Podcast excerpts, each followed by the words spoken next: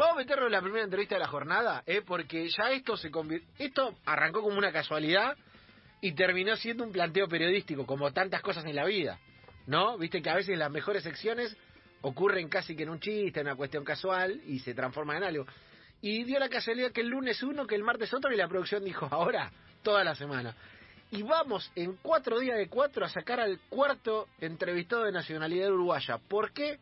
Porque nos, se nos ocurrió así, aparte porque este programa ama eh, a los entrevistados uruguayos y por eso vamos a charlar eh, de fútbol, de algunas otras cuestiones más y probablemente también de ese bonito país con te digo, un tipo que marcaba con, rigor, que tenía presencia, estoy hablando de Andrés Scotti, uruguayo, eh, defensor que va a charlar con nosotros. Andrés, bienvenido Engancha, el Club 947 aquí en Buenos Aires. Seba Varela, Lucas Rodríguez, Javi Lanza te saludan. ¿Cómo estás?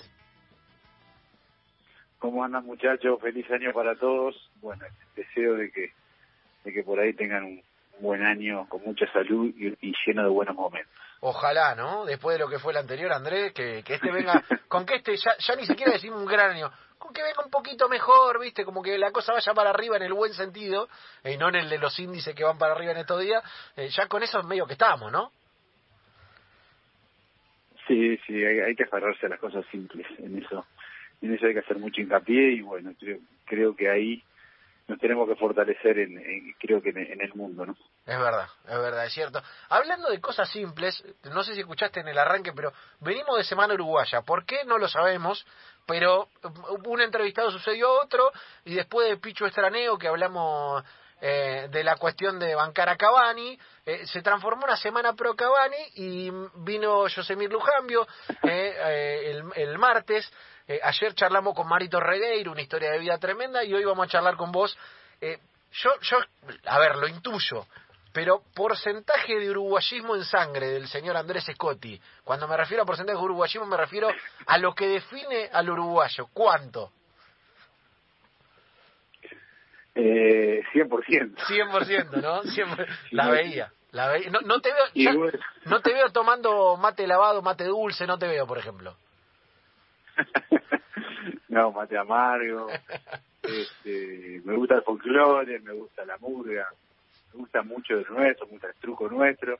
Sé jugar al argentino, pero pero soy muy muy uruguayo sí, un, un, hay, hay un gran porcentaje se ve que hay un gran porcentaje. Eh, te digo cuando cuando en algún momento le dijimos al señor Manteca Martínez aquí eh, le, le, nombramos al mate dulce gritó gritó al aire. Manteca Martínez es un tipo lo más tranquilo que te puedes encontrar en el mundo y yo sé que es casi un insulto para ustedes, lo cual me, me, a mí me enorgullece que sea el mate amargo, a otra gente no tanto. Eh, sí, no, sí, no, no pasa nada tampoco, no es nada grave, pero sí, mate amargo. Claro, claro, claro, está bien. Está bien. ¿Qué, qué, qué yerba total lo podemos decir? Si, si es de allá, la podemos decir. ¿Cuál, ¿Cuál es la, la que estás tomando en este momento? ¿Cuál es la de cabecera? Ah, mirá, he, he he mutado. Eh, ahora ando medio acelerado y prefiero tomar más hierbas más tranquilas, ¿viste? con algún yuyo más, pero si no quedo dando vuelta carnero y me cuesta conciliar sueño, entonces aparte tomo mate a la mañana, mate a la tarde, eh, algunos intentos en el trabajo también, cuando ando en la oficina también ando con, con mate y bueno, si, si, si tomo una hierba fuerte, habitualmente tomo alguna compuesta, alguna con algún yuyo, claro. para, para, para que no me, me deje muy loco. Hay una, hay una verde, ¿no? Hay una verde, hay una, hay una de otra amarilla que es para gente nerviosa, alguna de esas. ahí va, ahí va. Ahí va, vamos por ahí, vamos por ahí. Eh, y Andrés, ya, ya, que estamos, mira como me fui de un tema al otro eh, y, y, todavía ni siquiera te pregunté el, alguna de las cuestiones que íbamos a charlar. Eh, ¿qué, ¿Con qué tiene que ver eso, eso de andar acelerado? ¿Tiene que ver con el laburo, tiene que ver con el año o tiene que ver eh, por ahí con, viste que el, que el jugador cuando, cuando no tiene la diaria de entrenar un poco que, necesita compensar de alguna manera, porque durante muchísimos años de tu vida eh, estás entrenado con determinados horarios eh, pautados, con determinado gasto físico pautado, eh, que no es lo mismo cuando, cuando todo eso se termina. Mira, yo si hay un día que paso sin hacer, sin moverme, me siento mal. Entonces todos los días, por lo menos un rato, tengo que tengo que moverme. No sé, un trote, una bicicleta, hago ejercicio saludable el ejercicio y el entrenamiento profesional es insalubre. Porque estés como estés, estés tenés que dar tu 100%, tenés algún esguille. algún tema muscular y vos tenés que ir a entrenar y, y no podés estar regulando menos a la hora de jugar. Este, pero hoy lo hago como, calidad de vida y me hace muy bien. Eh, el día que paso un par de días sin moverme y pa, enloquecido, este, yo siempre digo que el, movimiento es, es bienestar mental y ahí equilibras para abajo. A veces la gente cuando, cuando enfoca el ejercicio en, la dieta y, en la silueta, yo siempre digo, primero va para la, para la azotea y como esto es piramidal, eh, eh, eh, influye hacia abajo, pero es el equilibrio emocional que te saca ansiedad, te saca bronca, saca estrés, por ende vas a regular toda tu, tu impulso hacia la alimentación, ¿no? Entonces va un poco por ahí. De hecho, hace un, ahora me fui a correr antes del almuerzo y, y, ahora ando preparando la comida, que ando con los gurises justo unos días de, vacaciones. Más, de hecho, allá, me vine ayer y, bueno, me moví ahora. Eh, ¿Tenés, me voy a hacer un trote. ¿Tenés algún dolor de carrera? Viste que ustedes los exjugadores andan con, che, no, la rodilla o me tengo que poner la inyección de no sé qué, viste que uno se encuentra esa historia. ¿Tenés alguno o estás entero? ¿Cómo está el Iron Man? ¿Cómo está el superhéroe? ¿Está entero o hay alguna que, que jode? no, no, eh, después de los 30 años, si jugaste al fútbol profesional no tenés un dolor, quiere decir que estás en el cajón, ya te fuiste. digo, eh, digo entonces, sí, sí entonces, digo, después de los 30 ya es convivir con dolor. Yo jugué hasta los 40. Eh, yo quedé con una tendinitis crónica en los aquiles, mm. de hecho convivo con ella, y tengo un tobillo derecho que me falta un ligamento, tengo medio roto y uno todo elastizado. Pero sí jugué muchos años así porque la propia obsesión de los ejercicios propioceptivos y, y, la, y, la, y la de fortalecimiento me ayudó a jugar todos esos últimos años pero sí, eh, articularmente tengo algunos dolores. Por suerte, no tengo nada grave en caderas, en rodilla, que son los puntos críticos. Sí en los tobillos y en los tendones, mi, fisiología, mi composición corporal habitualmente tiende a sufrir mucho de eso. Muscularmente, por suerte, nada, grave y todo bastante bien, se podrá decir. O sea, cuando el auto sale a la mañana, me refiero al auto cuando te levantás de la cama, me imagino que con esos tobillos y esos tendones debe, debe salir como arando un poquito y después ya arranca. Y mira, cuando el pasaje por Argentina fue justo cuando, después del 2007, ahí me agarré la tendinitis en la Copa América 2007 y, y, me acuerdo que ese año quería retirarme porque me levantaba de la cama y no podía caminar. Me levantaba al baño, salía de la cama, estiraba. y estuve a punto de retirarme ese año y hablé, el médico de la selección me acuerdo que me decía, Andrés, no te puedo retirar, impecable, dice, pero se te va a pasar. Pasé casi dos años jugando así, pero la gente eso no lo sabe, la gente quiere que rinda. Y yo me levantaba de la cama, a caminar, y a medida que pasaba el día, calentaba, me hacía acupuntura, me hacía una torta de cosas para para poder transitar el día a día, pero sufría, como yo, soy honesto, sufría horrores, eh, horrores. y bueno, ahí transité y, y la llevé. Eh, ¿Cuál es la más rara que hiciste? ¿Fueron todas médicas o apelaste alguna, viste, que eh, en el fútbol hay mucha cuestión metafísica, creencia, ah, no sé, viste, poner, un, poner la ladera una media, que no sé qué, o, fueron solo médicas las terapias? ¿Sabés que me curó en Argentina un medicina tailandesa? Agarré a un, a un alguien que la trajo de posta a posta que le iba transmitiendo de generación en generación, y fue el único que me lo curó, que me lo pudo sacar. Y ahí transité algunos años más, de hecho volví a Uruguay a jugar y me fui a Argentina un día a tratarme con él. medicina tailandesa, pero... ¿Pero qué era? ¿Era medio un chamán o era un médico, un médico tailandés? No, era, era, era, que le había mamado de generación en generación eh, y el loco se la estaba transmitiendo al hijo. Yo cuando llego al consultorio, ahí era por la General, General Paz y Rivadavia. Sí. Digo, pa, ¿dónde vine? Pero bueno, ya está jugado por jugado a esta altura. Y vos sabés que fue el único que me, decía, me pinchaba y me decía, dolel culal, no dolel, no culal. Y me clavaba aguja y saltaba para todos lados. Y dolel, y no sabés lo que era el lugar. El lugar era la verdad que no inspiraba confianza. eran unas telas, las, las camillas vivían con, con sábanas. Digo, pa, y me acuerdo que me cobró dos mangos, dos mangos. Y cuando me voy, le digo, bueno, ¿cuándo vuelvo? No me dice, en tres días, si el dolor, dolor no baja al 80%, 75%, volven. Si bajan, no vuelven. Vos podés creer que al otro día me dolía todo. Al segundo día me dolía todo. Y, este, y al tercer día me levanto de la cama sin dolor. Digo, esto joda. No, no, un fenómeno chino. Digo, digo voy a buscar. Y Ucrania, y Ucrania me lo sacó, me lo sacó, me lo sacó. De hecho, no volví a ir y cuando me volvió un dolor, cuando volví a Uruguay, volví a verlo. Y cuando viajo, expresa, expresamente a verlo, no lo podía creer. El tipo, ¿vos me viniste a ver a mí? Sí, a vos. De... Me hizo un tratamiento especial, me acuerdo que me clavó aguja por todos lados, porque lo ido a ver. Y fue espectacular, fue, fue, el único. Y el médico de la selección, yo me bromaba a Alberto, que es un crack. Digo, Alberto, la, la, materia, y a Walter Ferreira le digo, la materia de tendinitis crónica se, se, la, se ratearon ustedes, como decimos nosotros. Este, el único que me la logró sacar fue este loco, eh, pero bien medicina eh, oriental, transmitida en no en la universidad, un loco que fue increíble. Increíble. Me vuelvo loco con me vuelvo loco con esta historia esotérica. Ahora quiero ir a buscar al tipo, quiero, quiero, ir a, a buscarlo. Aparte, de... de hecho, volvido volví dos veces, mandé, me acuerdo con el chino Recobo una vez, a dos cabreros lo mandé otra vez, y después, ahora quise ir, y el teléfono, vos podés creer que no me da. Uh, no, eh, pará, le mete, le mete más aspecto esotérico todavía que el tipo haya desaparecido ahora. Es como que, le, que, fue un enviado que llegó y se fue. Sí, ahora sí, pasé años con él ahí medio en contacto, le mandé gente, le fui a ver dos veces más y después perdí, perdí el teléfono.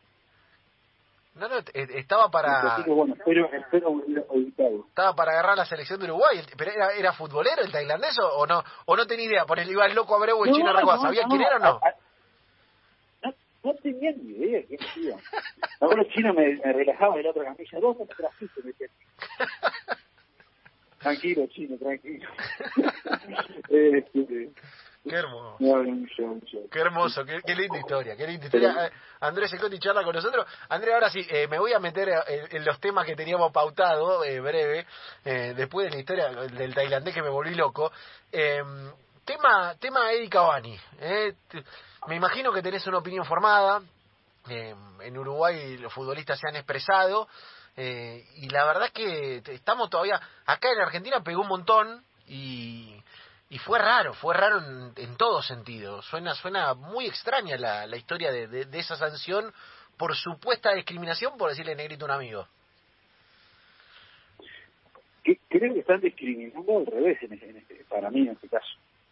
Este, yo qué sé, creo que, rompe, rompe los ojos. Los, los ingleses en ese aspecto creo que están pagando se, están condenando ellos mismos por cosas que no han hecho. De hecho, de hecho, un país muy racista como lo ha sido el inglés históricamente, eh, como se justifica un montón de sus actos en este tipo de sanciones que no, que, no tienen no tienen una fundamentación lógica, Entonces ha pasado hasta mismo nosotros acá en Uruguay vimos mucho muy dura la sanción de Suárez en, en, aquel mundial y este tipo de sanciones así ejemplificantes, que no sabes qué, trasfondo tienen, este, no sé qué decirte, para mí es como una tomadura de pelo, no, no, tengo idea cómo marcar poder o como acá mandamos nosotros, no sé qué quieren, a qué, a, qué, a qué quieren llegar con este tipo de sanciones, eso es un poco lo, y sentir, viste, cuando buscas una explicación, decís, ¿cómo mierda se les ocurre sancionarlo después de que te dan una explicación? Porque si, no entendés, bueno, pregunta así, y te, y te, y te, y te responden algo. Y, algo tal, con una explicación que, que tiene buenos fundamentos, digo, ¿cómo mantenés una sanción estúpida como la que, como la que se les ocurrió implantarle a Eddie, ¿no?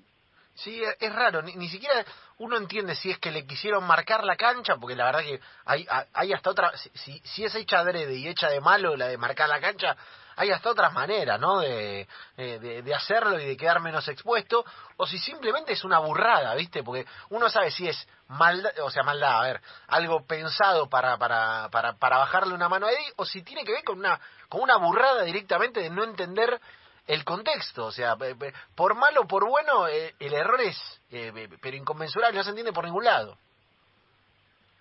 Pero hoy la globalización, a los que sancionan, si, si hurgan un poco, este, tenés información de, ese vocabulario.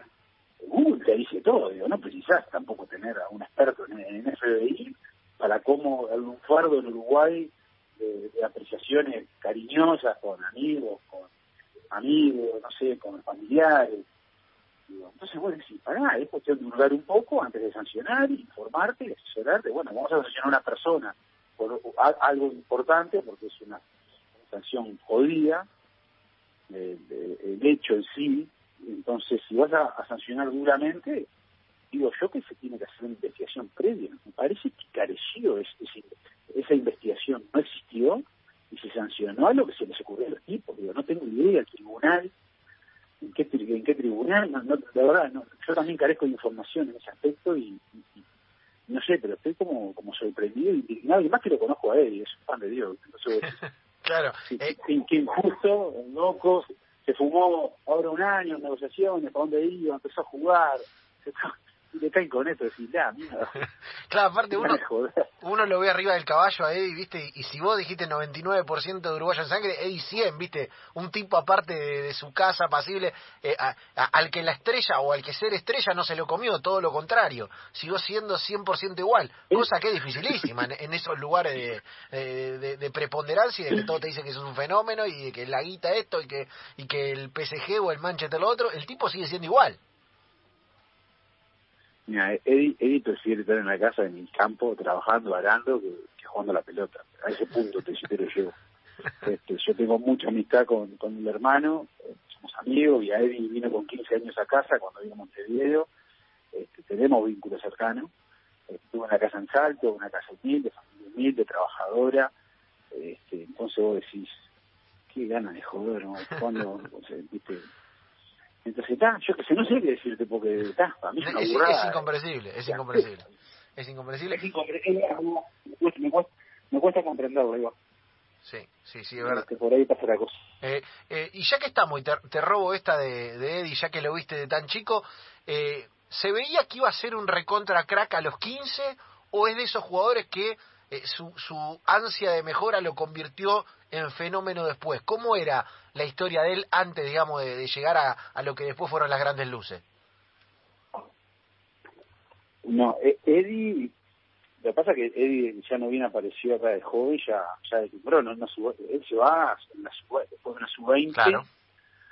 se va al Palermo, digo, fue jovencito, o sea que tampoco eh, no le dio ni para picar mucho. Claro. Ya, lo que sí es una, una bestia físicamente es impresionante. Yo tengo dos jugadores que a mí en mi carrera me sorprendieron mucho, laburando físicamente. Eh, uno es Eddie y el otro es el Pelado Cáceres. Este, esos dos unos animales, ¿viste? atletas, atletas, eh, haciendo trabajos físicos en la selección. Yo soy un loco que más físicamente me gusta, ya, de hecho, y, y, tengo buen tranco y siempre ando más o menos ahí dentro de los cinco o siete mejores de los planteles. Y estos locos eran que te, comían, eh, era un infierno, vos hacías la, la pasada fuerte y estos dos iban allá delante de todo el resto, pero despegados, y vos los mirabas, están ahogados como si nada. Digo, como si nada. Que decir, qué lindo, ah, qué lindo, lo tenemos acá con nosotros. eh, la, la, marca que hizo la camiseta ajustada la hizo por ellos, básicamente, por por, por el pelado y por y por Eddie, digo, le, hicieron por ellos. Eh, Andrés, nada, te, te queremos agradecer por esta charla, por este rato, por la historia del médico tailandés que me nos volvió loco y, y por conversar un rato de, de Uruguay que nos encanta y de Lo, lo vamos a ir a ver, eh, yo, yo estoy relativamente cerca, ojo que voy, voy a buscar la historia. No vaya a hacer cosas que, que terminemos contando la historia del tipo completa con la versión de él. Ojo con eso. ¿eh? Y, te agradecemos y te mandamos un gran abrazo, hermano. Bueno, un abrazo enorme y cariño por ahí. Bueno, ojalá un buen año para todos y mucha salud por ahí.